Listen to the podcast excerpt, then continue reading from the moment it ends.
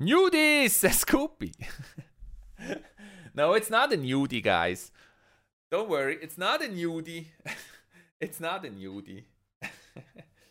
you really did great. I'm impressed. Good job there. Did you ever watch my weight loss video on my vlog? One of the vlog videos actually where I lost 25 kilograms. I've lost a lot of weight. Yeah, it's crazy. As long as I don't gain weight, I won't need to lose weight. Yeah, that's definitely the better approach. It is because listen to this. I think until I was like 25, I was never overweight. I did a lot of sports and I was never overweight.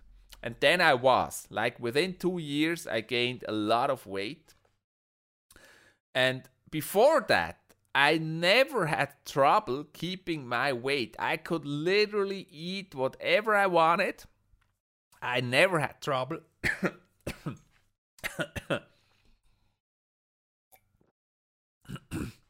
I never had trouble keeping my weight. But then, sorry, but then afterwards, I lost the weight again.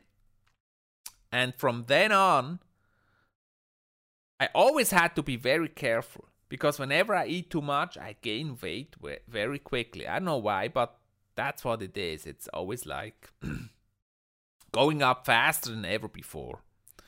So, but I'm actually pretty happy um, with my weight. it's okay as it is right now. I'm still doing sports, not as much as I used to do before I started streaming. streaming is taking my time from sports, but sports or fitness has to be a top priority. It's really very important because if you're not healthy, if if you're not taking care of your body, that's really slowing you down. You I mean if your body's not working anymore, there's really not a lot you can do. So I really recommend to take care of your body. Don't waste your health. Could it be there's not much to see? Could it be there's not much to see? Oh, yeah, could it be? Any more questions? Where are you from? I'm from Switzerland, Blader. And if you're new, don't forget to subscribe.